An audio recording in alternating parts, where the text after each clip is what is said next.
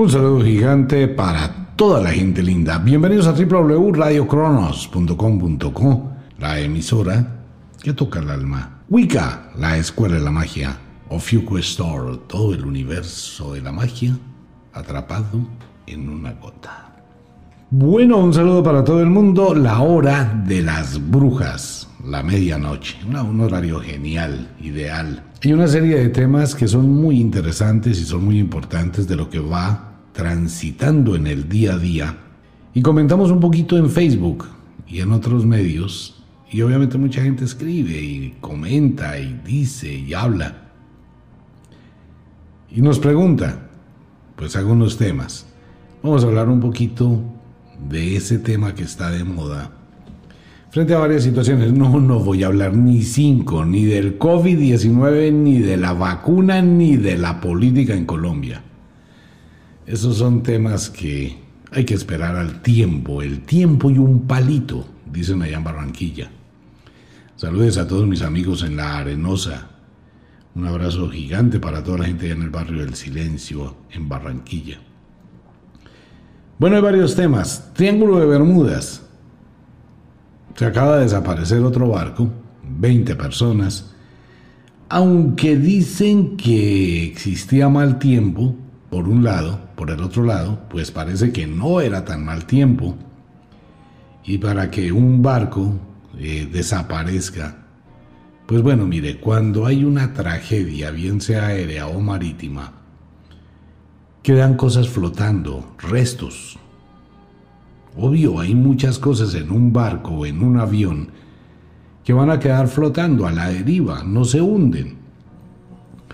Pero no han encontrado absolutamente nada. Ok, paralelo con ello, avistamiento de ovni en Bogotá, globo u ovni. ¿Cuál de los dos? Avistamiento de ovnis en Medellín, avistamientos de ovnis en Europa, avistamiento de ovni en Chile. ¿Qué cantidad de avistamientos ovni? Captaron señales, no solamente la que dijeron la semana pasada, sino siguen captando señales, probablemente de civilizaciones alienígenas, y enfocan los radiotelescopios hacia determinados lugares entonces vienen varias preguntas. Vamos a ir desglosando cada uno de estos temas. Se está captando una señal de desconocida desde una galaxia o desde una nave nodriza que se encuentra muy cerca. ¿Cuál de las dos? Porque son señales desconocidas. Entonces el radiotelescopio capta la señal. Ok, aparece la señal, viene desde ese punto. Sí, pero entre el punto A y el punto B, ¿qué pasa en el intermedio? Estamos acostumbrados a que la información que llega a, los, a las personas de a pie como nosotros, pues es una información totalmente filtrada. Colocaba esta tarde un comentario sobre una película. Recordemos rápidamente, Carl Sagan perteneció al proyecto SETI eh, búsqueda de vida extraterrestre búsqueda de vida inteligente. En el proyecto SETI también estuvo Steven Spielberg, ya habíamos hablado de este tema, pero lo traigo a colación. Ok. Ocurre que en la película Contacto de Carl Sagan, del libro de Carl Sagan, él habla de la señal que se recibe con determinados sonidos. Pues una de las señales, el audio de una de esas señales es muy similar al que ya hablaba Carl Sagan. Entonces, ¿esto es algo que está ocurriendo o es algo que ya ocurrió? Y hasta donde en el mundo de las conspiraciones, la gente común y corriente, pues le van a filtrar todo a conveniencia, a darle todo gota a gota. Pues bien, este va a ser el tema de esta noche. Cosas extrañas que están pasando en el mundo y vamos a hablar un poquito de las brujas, de la antigüedad y la maldición de los cuervos. Es de pésima señal, pero pésima. Y esto lo saben todas las brujas, magos, hechiceros y la gente que se dedicó a las ciencias ocultas. Cuando los cuervos se mueren, es una pésima señal. Bien, antes de empezar con esa serie de temas, quiero invitar a todos los oyentes varias cosas en Ofiuco Store.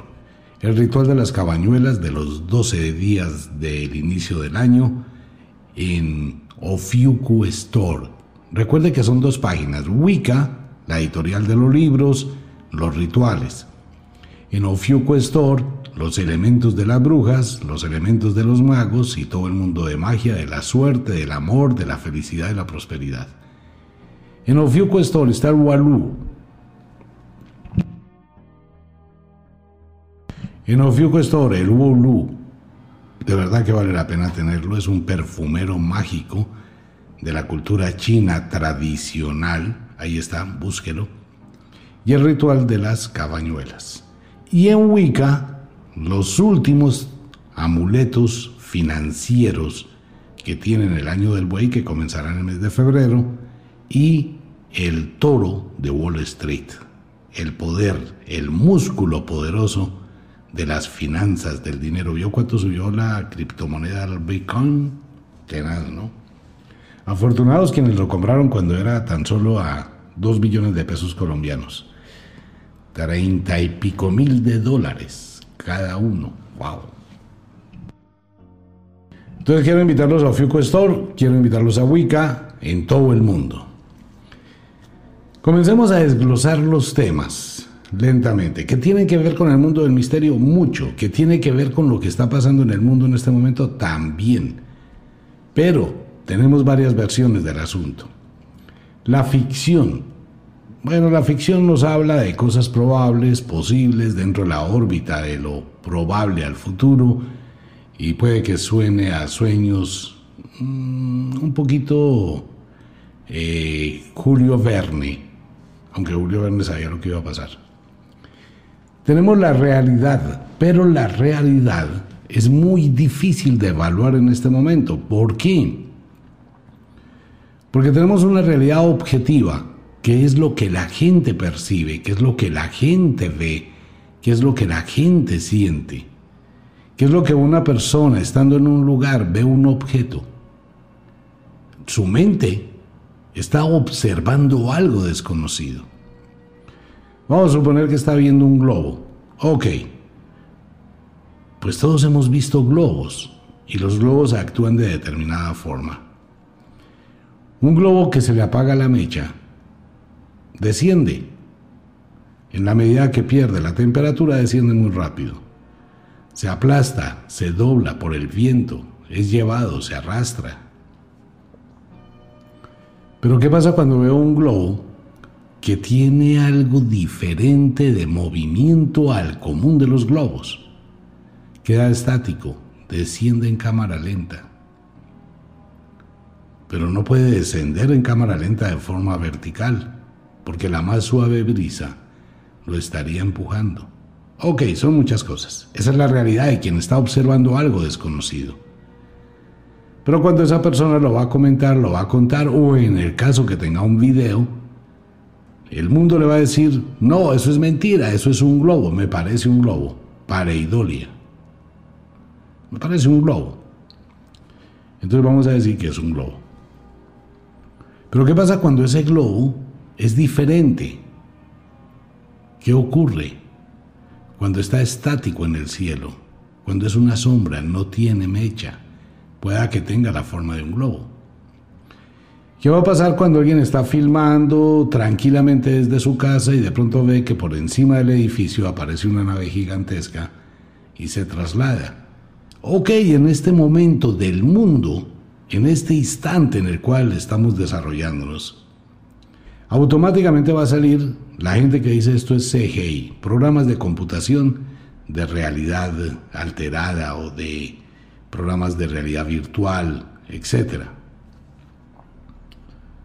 Cuando uno se detiene a mirar esto, vamos a necesitar un super mega computador que va a gastar muchísimos recursos para hacer un video de 20 segundos y todo el mundo es experto en el manejo de CGI.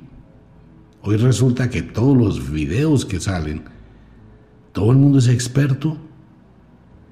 ya no tiene tantas reproducciones en YouTube para decir que eso generaría muchísimo dinero. Pero hay unos videos del final de diciembre, de la luna llena de diciembre, que me imagino que saldrán en próximos días. He visto algunos, pero por respeto a los derechos de autor, no los comparto. Pero son increíbles. Entonces hay una cantidad de eventos aleatorios. ¿Qué está pasando? Bueno, ¿qué está pasando? Puede suceder que efectivamente estemos muy cerca de lo que se hablaba en el pueblo, en la cultura sumeria, que cada 2300 y pico de años hay un planeta que ingresa a la órbita del sistema solar, produce una desestabilización de los planetas y obviamente se producen alteraciones, volcanes, terremotos, etc., por la presencia de ese planeta, que es una civilización. Anunnaki, como usted quiera llamarlo, caminantes del cielo, eso lo decían muchísimos grupos indígenas en, en la antigüedad que hablaban del mismo tema, de los señores venidos del cielo. El pueblo Hopi dejó escrito en pictogramas mucho de ese tema. Los mayas también, no predicciones, las predicciones de los mayas no existieron. Entonces podemos estar muy cerca a un cambio, pero si ese cambio ya se está empezando a dar, entonces viene la parte subjetiva. Objetivamente es cuando vemos, cuando usted siente, cuando usted no come carreta, cuando usted le están diciendo una cosa, pero intuye que lo que le están diciendo es mentira. Porque las mentiras para poderlas sostener se necesita de cinco mentiras. Un ejemplo, uno mira una serie de estadísticas frente a una serie de situaciones X.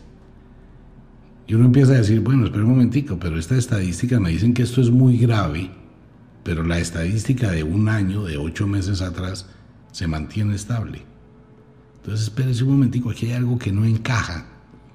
Y sin siquiera percibir, saber, conocer, analizar, investigar, la intuición que tiene todo el mundo, por eso hablamos de poderes, y hablamos de que todo el mundo es mago, bruja, tiene poderes internos. Su intuición le dice, aquí hay algo que no encaja, porque se siente, se siente que hay algo que quedó cojo, que quedó flojo. Uno como que acepta determinadas cosas, pero siempre va a quedar esa dudilla frente al tema. Entonces estamos hablando de la información subjetiva. Nos dicen que se captaron señales. Ok, ¿cuántas? ¿Cuáles? ¿Cuándo? No, solamente nos dan brochazos muy pequeñitos. Nos dejan abierta la posibilidad que se trata de un satélite, que se trata de algo. Sí, pero es que la comunicación no es en la frecuencia de los satélites. Ok, eso es como el proyecto HARP. Todo ese tipo de cosas que han entrado al mundo de la conspiración. Entonces, ¿qué ocurre? La información subjetiva es lo que los medios transmiten. Los medios quieren transmitir algo más, pero es el acceso que tienen de la información. Entonces un radioobservatorio acaba de descubrir una comunicación real con los extraterrestres, pero no lo va a decir, solamente va a ser un comentario, muy suave, muy pequeño, Mientras los grupos de inteligencia, mientras los grupos de investigación, mientras los demás grupos se rascan la cabeza, ¿qué hacemos con esto? ¿Le contamos al mundo o no le contamos al mundo? Esperemos a ver qué pasa. Lo de los videos ovni, tienen un equipo de trabajo impresionante. Cada vez que sale un, un video de un ovni, ya no son los hombres de negro. Ahora son grupos especializados que tratan de dar una explicación y salen unos pseudocientíficos que nadie sabe si son ciertos. Cuando usted vea que habla un científico, resalte el nombre del científico, dele clic al botón derecho de su mouse y buscar en internet. Y va a darse cuenta que ese científico está en internet hace cuatro meses y tiene un historial ni en la cosa más tenaz. No, esos son fenómenos desconocidos que se producen por un cambio en la energía estática entre la Tierra y el cosmos por la radiación solar, en la frecuencia y uno no entiende ni un carajo lo que están diciendo. Pero, como ya lo dice un científico, eso está descartado, eso es mentira, eso es falso, fake news. Automáticamente llegamos a ello. Porque hay personas encargadas de distorsionar la realidad. Ok, pero no se puede engañar a la intuición. Entonces tenemos una parte objetiva y una parte subjetiva. Las personas que filman algo saben que lo hacen decentemente, honestamente, de buena fe en compartirlo y lo dicen. Esto fue lo que yo vi.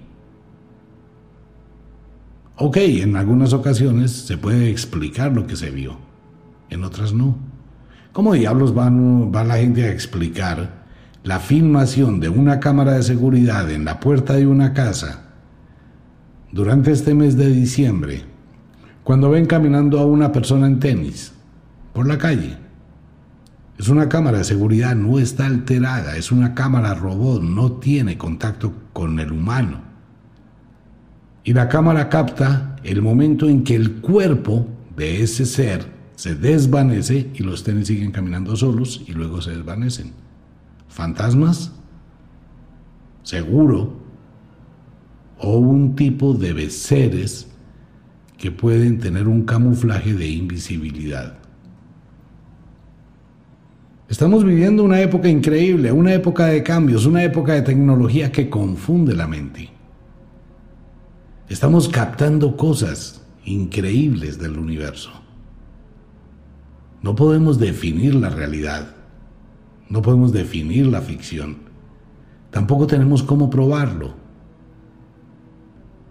Entonces es uno de los eventos increíbles de esta temporada que todo el mundo intuye, la gente tiene sueños, las personas perciben, sienten, escuchan, saben que hay algo más que está pasando. Se percibe que hay algo, la distracción que se crea. Esas distracciones para llamar la atención a otra cosa, para que la gente mire a otro lado. No pasarán muchos días en que va a producirse, no sé, el incendio de un, edificio y 20 personas allá arriba, eh, una situación dramática, un avión que va a estar en emergencia y tiene que quemar el combustible y va a estar 4, 5, 6 horas dando vueltas sobre una ciudad mientras quema el combustible. Entonces todo el mundo está pegado mirando qué va a pasar con el avión. Está mirando al avión, pero no está mirando lo que está pasando abajo distractores sociales, cortinas de humo, imaginario social. Ese es el proyecto Blue, ese proyecto de holografía. Entonces hay mucha gente que está dándose cuenta que algo pasa y empezamos a encontrar la información sesgada frente a todos los temas. Por eso digo, hay temas con los cuales no me voy a meter. Pero hay una información sesgada con todo. Toda la información está en las redes sociales menos en las agencias publicitarias o en las agencias de noticias a la cual estamos acostumbrados. Uno encuentra noticias en Google, encuentra noticias en Facebook, en Twitter, se entera de muchísimas vainas por YouTube, pero los noticieros no lo sacan. Los noticieros parece que estuviesen viviendo en otro planeta Tierra. No estoy condenando a ningún noticiero porque ellos tienen sus eh, grupos de reacción, su jefe de reacción que es el que manda, que es el que dice que sale y que no sale. Pero nos enteramos de muchas cosas. Entonces las redes sociales son las que amplifican las noticias, comparten, aumentan potencialmente la cantidad de información, pero como no son fuentes oficiales, entran dentro del marco de noticias falsas. Es ahí una situación. ¿Qué está pasando en el mundo? Es muy difícil de saberlo, pero sí quiero aclarar algo. El cuento ese que las élites, ya lo he dicho, mucha gente me dice que soy Illuminati. Ojalá ya quisiera ser Illuminati. Quisiera pertenecer a la élite. Qué chévere pertenecer a una élite donde pues a uno le va bien. Que esa es la idea, ¿no?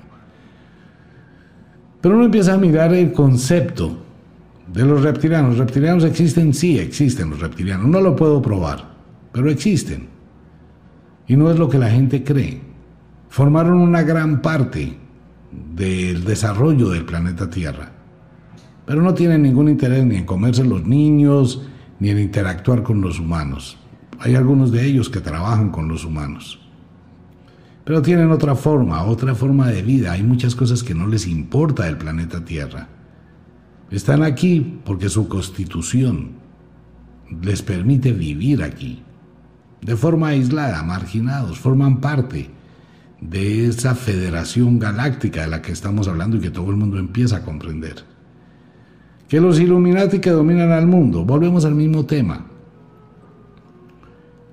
¿Quién está dominando el mundo? Es que de verdad uno empieza a mirar, este mundo está hecho un desbarajuste, la cosa más tenaz. Si existiera alguien que dominara el mundo, existiría algún lugar del mundo que estuviera bien, pero no lo hay. No lo hay, no hay líderes, no hay nadie que tenga la batuta para dirigir a los demás países. Vaya y mire lo que está pasando en Estados Unidos, la debacle.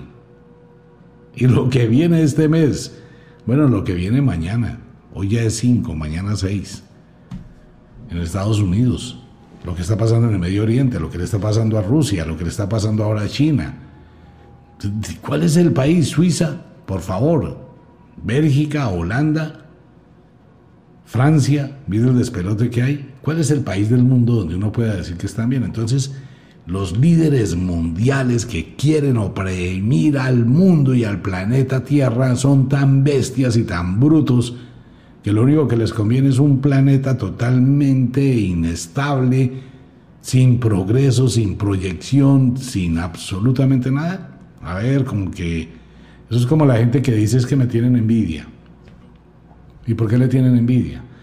No sé, pero es que a mí me envidia la vecina, me envidian las compañeras de trabajo, eso me envidian los vecinos, me envidia todo el mundo. Ok, ¿qué tiene usted? ¿Para qué le envidien?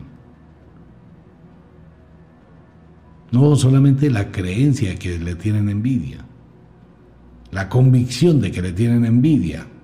No, la gente envidia algo que la otra persona tenga por codicia. Pero una persona que no tiene nada, ¿quién la va a envidiar? ¿Quién va a envidiar que usted sea un miserable? Nadie. ¿Quién va a envidiar que usted no tenga plata, que usted ande pidiendo limosna, que ande vuelto nada? ¿Quién va a envidiarle eso? Es lo mismo. Entonces consideramos que hay quien oprima al mundo. ¿Quién oprime al mundo? ¿Acaso donde hay una parte del mundo donde estén bien? Ah, los multimillonarios. Claro, los millonarios son millonarios porque han trabajado muy duro, porque se inventaron algo que les servía a todo el mundo y todo el mundo se puso a comprarlo y crecieron económicamente y se dan gusto de tener casas. Bill Gates tiene mucha plata, pero creó Microsoft y todo lo que se relaciona con Microsoft, así a usted no le guste, usted usa en su computador Microsoft, Word, Windows, Excel, Office, todo. Y pagó por la licencia. Que el Mormux tiene muchísima plata, claro, pero está haciendo una cantidad de pruebas y llevando satélites y creando cohetes y tiene un negociazo y estudió muchísimo para llegar ahí, está ganando muchos recursos. El señor Jack en China, creador de Alibaba, tipo negociante, pero acaba de perder 12 mil millones de dólares en menos de una semana. Igual pierden, igual ganan. Facebook, pues sí, se creó una red social. Ah, pero es que hay youtubers, influencers que ganan 500 millones al mes. Claro, pues mire lo que hacen, o sea, ¿dónde está la limitación? Los bancos, bueno, pues los bancos es un negocio, la iglesia es un negocio, la panadería es un negocio, en mayor o en menor escala. ¿Quién domina el mundo? Un presidente, por favor, un presidente escasamente dura cuatro años y a los cuatro años sale y empieza a ser olvidado, condenado por la historia. Y si la embarró termina en la cárcel. O sea, un presidente es simplemente una representación ahí de un sistema. Entonces hay que quitarnos de la cabeza ese concepto, que es que los Illuminati gobiernan al mundo, que la gran élite, ¿cuál élite? Si este es un, un planeta que está vuelto nada. Lo que voy a decir no lo dije, ¿de acuerdo? Voy a evitar líos. Este es un planeta que les quedó grande controlar una pandemia. Así de simple. Hoy otra vez todo el mundo a cuarentena, un año después. Solamente pensemos en eso. Si fuese diferente, primero nunca hubiese pasado. Y segundo, tendríamos una integración internacional de apoyo para que los laboratorios en unidad hubiesen sacado la vacuna entre el conocimiento de todos. Pero como eso no pasó, cada laboratorio buscó, yo quiero inventar mi vacuna, yo quiero inventar mi vacuna, yo quiero inventar mi vacuna. Espérese aquí a junio, vamos a tener cualquier cantidad de vacunas para elegir y cualquier cantidad de cosas, pero como no las permitieron, ah bueno, entonces, pero ¿por qué no se unieron todos en uno solo? Ah, porque yo tengo un interés, y yo tengo otro interés, y yo tengo otro interés, entonces ¿dónde está la élite que gobierna el mundo? Pero ¿qué va a pasar si existe la exopolítica? Si llegan los extraterrestres y empiezan a mover otro tipo de hilos en el mundo. Ah, bueno, a mucha gente no le va a gustar. A muchísimos no le va a gustar. De hecho, a nadie le va a gustar. Pero es lo que estamos viendo. Esa es la parte subjetiva. Triángulo de Bermudas, 1492, Cristóbal Colón, cuatro carabelas. Sí, ya sé, a usted le enseñaron que venían tres. Profesores de historia, lo siento, cuando hablo de este tema muchos de ellos se incomodan. En España, en la Biblioteca de España, existe la bitácora de Cristóbal Colón, firmada, escrita con su puño y letra. Él habló de las cuatro carabelas que partieron de Palos de Moguer con destino la India o desconocido, carreta, ¿no? Porque ellos ya sabían para dónde iban. ¿Por qué Cristóbal Colón venía a las Américas? porque los templarios que le pertenecían a la iglesia, que eran el brazo armado de la iglesia, una manada de ladrones, sicarios, eh, asesinos, de la peor ralea, los templarios. Pues un día se compadecieron de todas sus fechorías y robaron a la iglesia, y el ladrón que roba ladrón queda en paz. Los templarios le robaron el tesoro a la iglesia. La iglesia no se dio cuenta porque los estaban matando. Estaban acabando a los templarios, a todos, así pagaba la iglesia a quien bien le servía. Los templarios se robaron el oro. Y se tenía idea hacia dónde más o menos se habían dirigido. Cristóbal Colón, Cristóbal Columbus, armó el viaje pagado por los reyes católicos de España, los creadores de su famoso cuento La historia de Jesús y toda esa vaina, ellos crearon esa historia porque crearon el negocio, que era el otro negocio, era la otra contraparte del Antiguo Testamento. Entonces teníamos a Dios Jehová y a Jesucristo el Hijo de Dios. El uno del Medio Oriente y el otro de origen español. Hay que leer, hay que investigar para descubrir la verdad. Entonces los reyes de España, no, pues venga, ¿cómo me van a robar el oro de la iglesia? Cogieron y sacaron una cantidad de asesinos,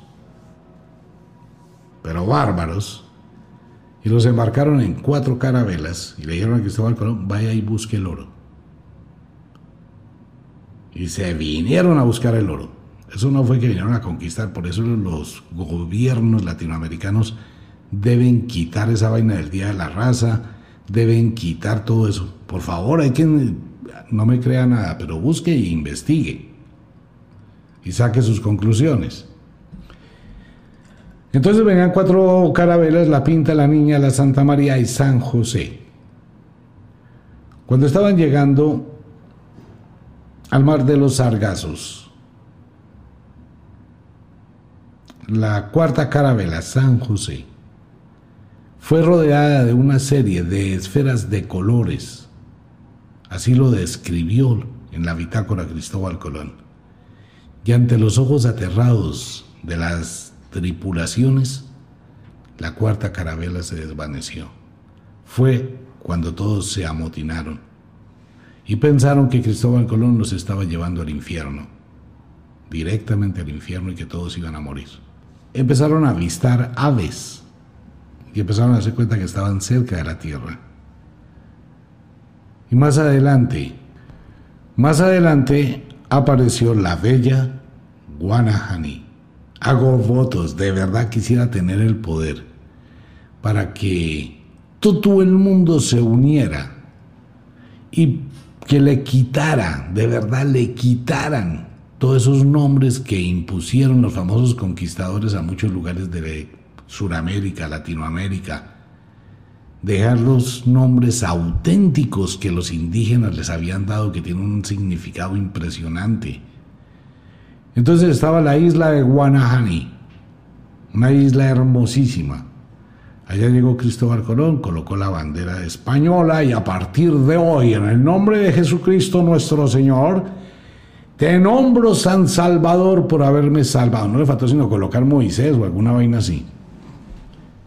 Entonces quedó como San Salvador. Eso fue el 12 de octubre de 1492. Ocho días antes, cuatro días antes, se había desaparecido la nave San José. ¿En dónde? En el Triángulo de Bermudas. Conocido por los indígenas como el Mar del Diablo. El mar del diablo existe en el Triángulo de Bermudas, ya existe en el Triángulo del Diablo en Japón, donde en la Segunda Guerra Mundial, ante los ojos de toda la gente, desaparecieron más de 4.000 hombres. Desaparecieron. Y exactamente lo mismo ocurre en Brasil, en Minas Gerais. Una puerta dimensional.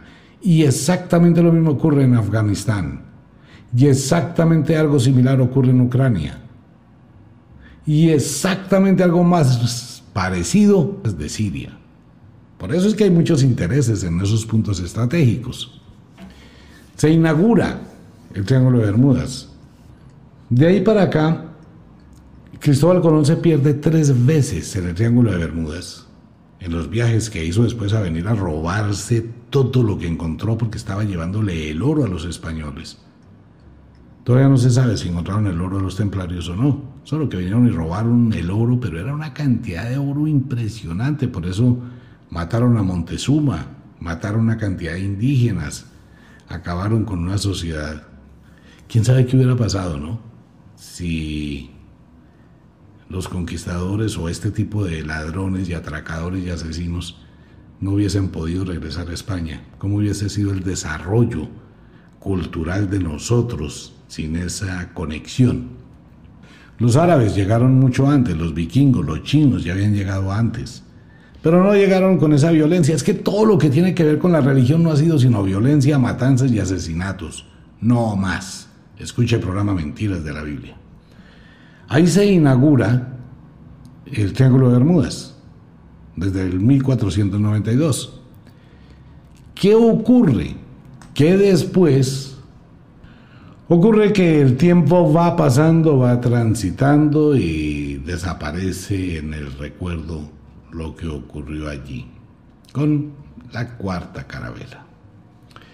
El Triángulo de Bermudas es un triángulo equilátero que está formado por la Florida, Miami, Bermuda, Puerto Rico. Ese es un triángulo. Más o menos son unos 1.600 kilómetros por 1.800 kilómetros forma ese triángulo. Y ahí pasan una cantidad de vainas, la cosa más tenaz. Ocurre que alguien se puso a investigar todo eso, el señor Charles Berlist, y sacó un libro interesantísimo sobre el Triángulo de Bermudas y se puso en la tarea de investigar las desapariciones. La primera, la primera desaparición que llama muchísimo la atención fue el famoso vuelo 19, que fue un 5 de diciembre, cuando cinco aviones Avenger de la Marina de los Estados Unidos desaparecen. Y ahí es donde se le empieza a dar vida por lo asombroso del caso. Pues desaparecieron cinco aviones, desaparecieron cuatro buques de rescate y desaparecieron cuatro aviones más de rescate. Se habla solamente de los cinco aviones Avenger, pero en total fueron 14 los que desaparecieron y de ahí ya se inicia lo que es el Triángulo de Bermudas. Pero espere un momentico, mire. Según Charles Barlis, quien se dedicó todo el tiempo a investigar todas las posibilidades que existían, Desde el año 1492. En el año 1909, en el mes de noviembre, un pequeño yate de Spray eh, también desapareció. En 1917 desapareció otro buque. En 1919, en 1840 se tienen ya eh, el barco Rosalie, un barco que se dirigía a La Habana, Cuba, que fue hallado sin tripulación. En el año 1872, uno que es muy conocido porque decían que había vuelto a aparecer el mar y celeste, fue hallado a la deriva en las Islas Azores y la península, península ibérica a unos 5.500 kilómetros de distancia de las Islas Bermudas sin absolutamente nadie. Y en el 1880 y desde 1840, que hay datos, desde 1492 pasan cosas en el Triángulo de Bermudas. ¿Hasta cuándo? Hasta el 23 de diciembre del año 2020, donde un yate con 20 personas a bordo desapareció. Guardacostas, barcos, buques, no encontraron nada. ¿Qué pasa en el Triángulo de Bermudas? Ni idea. Un piloto ingresó a un túnel de tiempo que ha sido la única persona fuera de los tripulantes y los pasajeros de un avión comercial que desapareció durante tres minutos cuando estaba en final al aeropuerto de Miami y volvió a aparecer tres minutos después. Y un piloto de una aeronave, un monomotor, que entró a un túnel y recorrió muchísimas millas en un segundo, sin saber cómo, no más. Pero toda esa información entra dentro del mundo de la especulación. ¿Qué pasa en el Triángulo de Bermudas? Nadie lo sabe. No existe una forma de explicar algo, no tiempo, no espacio, puertas dimensionales, eh, extraterrestres, desaparición instantánea, autocombustión instantánea. Pueden ser un millón de cosas, todo lo que la imaginación pueda llegar a sugerir o a suponer. Es probable. Es en muchos lugares del mundo donde pasan acontecimientos extraordinarios. Hace muchos años, cuando existía el CIPAR antiguo, Centro de Investigaciones Parapsíquicas de Colombia, que quedaba en la calle 39 abajo de la carrera de la Caracas,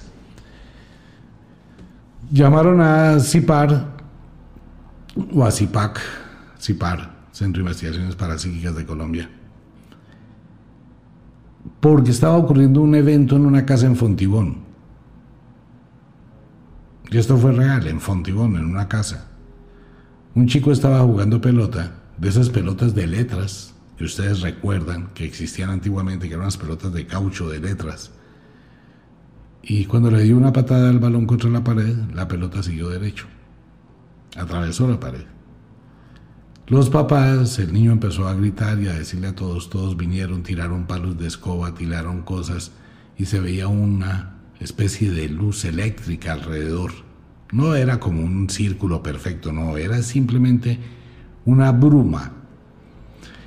El grupo de Zipar fue allá y buscaron la forma de tratar de videograbar. En esa época las cámaras eran cámaras grandísimas, horribles, y amarraron una cámara a un palo para meterla allá a ver qué se podía observar.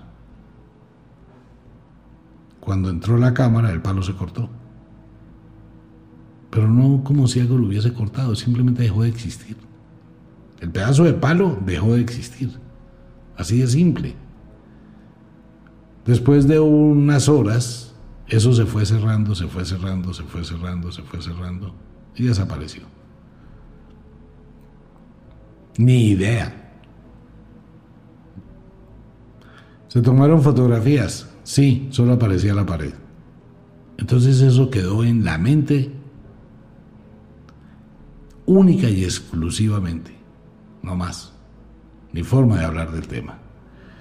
Y así ha pasado en muchísimas partes, desaparecidos, personas que se desmaterializan, personas que se materializan, cosas extraordinarias, falla de la Matrix o algún fenómeno increíble en la naturaleza.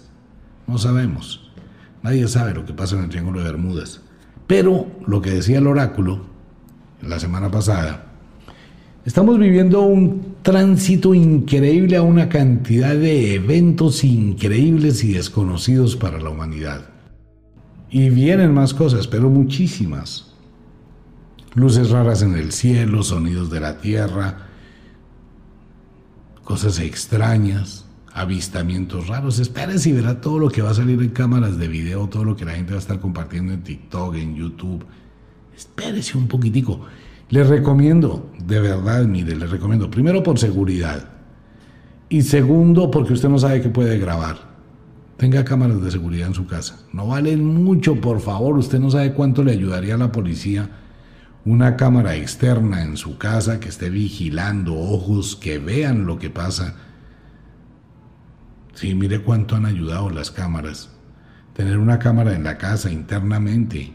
Ah, usted puede ver fantasmas, puede ver hadas, puede ver duendes, puede ver que en su casa hay un mundo férico increíble. Puede ver muchas cosas, no vale mucha plata y sí, tiene cierto control sobre la realidad. Entonces las cámaras de video van a estar mostrando muchas cosas, muchísimas. Estamos a las puertas de algo increíble. Vivimos en la mejor época del mundo, una época de cambios, una época de cosas raras, una época de una montaña rusa espectacular, que todo eso nos hace vivir. Estamos aquí por algo y estamos en esta época porque formamos parte de ese cambio, porque estamos presentes en el momento importante, somos espectadores de universos increíbles. Bueno, y entrando al otro tema, las brujas, ocurre que en la antigüedad, hace miles de miles de millones de años, llegaron los hiperbóreos a habitar al norte de Irlanda. Se llamaban los puros. Era gente muy hermosa, de mucho poder no solamente hermosos físicamente, sino espiritualmente. Ellos se dedicaban a tener un contacto directo con la naturaleza, creadores, no eran dioses, eran los hiperbóreos, los creadores de universos. Pero ocurre que ellos empezaron a ser perseguidos y como no eran violentos los mataron y tenían una gran sabiduría, de donde viene la vieja religión, la armonía con la naturaleza. Los hiperbóreos se convirtieron, sus almas se convirtieron en cuervos y encarnaron en los cuervos. Y de ahí quedó la maldición. El día que los cuervos empiecen a morir, son las señales de los cambios que van a venir, dicen los libros antiguos de las brujas. Por eso las brujas cuidaban de los cuervos. Y vamos a encontrar en todas las historias de las brujas que hay un cuervo al lado siempre un cuervo. Esa historia trascendió de tal manera que en el palacio de Buckingham, allá donde está la reina, empezaron a tener unos cuervos, porque también existía una maldición allí. El día que se mueran los cuervos del palacio de Buckingham, ese día se acabará la monarquía. Y ese día toda Gran Bretaña sufrirá lo que ha causado y llorará. Irlanda desaparecerá consumida por las aguas, dice la maldición. Pues bueno, han muerto muchos cuervos en el mundo, en diferentes lugares. Tienen vuelos errantes. En Sudamérica no hay cuervos. Entonces, pero hay aves parecidas a los cuervos. Sin embargo, se han visto cuervos en algunos lugares suramericanos en el barrio Bosa, en Bogotá, que es un barrio encantado. Allí se avistó un cuervo herido. Los cuervos tienen un misterio muy grande, más grande que el mismo universo. Entonces todo esto forma parte de ese mundo de ficción, fantasioso, especulativo, porque no hay forma de probar nada, tampoco hay forma de negarlo. Simplemente está ahí y cada persona le da la interpretación que quiera. Pero recuerde siempre la frase que hemos aprendido en Radio Cronos. Un evento aislado no dice nada. empiece a unir un evento con el otro evento, con el otro evento, con el otro evento y todo empieza a tener un patrón. Eso aplíquelo en absolutamente todo lo que usted lea, escuche, vea, todo lo que le digan, todo lo que le induzcan, absolutamente en todo, no coma carreta. Investigue. Un evento aislado no dice nada. Varios eventos unidos forman un patrón. Y siempre, amigo mío, y siempre, amiga mía, siempre en su vida, aprenda a mirar el fotógrafo detrás de la fotografía. Detrás de cada cosa hay muchísimas cosas más que no se ven, pero se intuyen. Eso hace la bruja, eso hace un mago. Invitación a todo el mundo a Ofiuco Store, invitación a todo el mundo a Wicca, la Escuela de la Magia. Como de costumbre, el inexorable reloj del tiempo que siempre marcha hacia atrás nos dice que nos vamos. No sin antes decirle que de verdad los queremos cantidades alarmantes, los amamos muchísimo, de verdad que sí.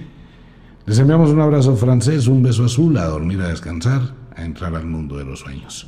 Un abrazo para todo el mundo, nos vemos. Chao.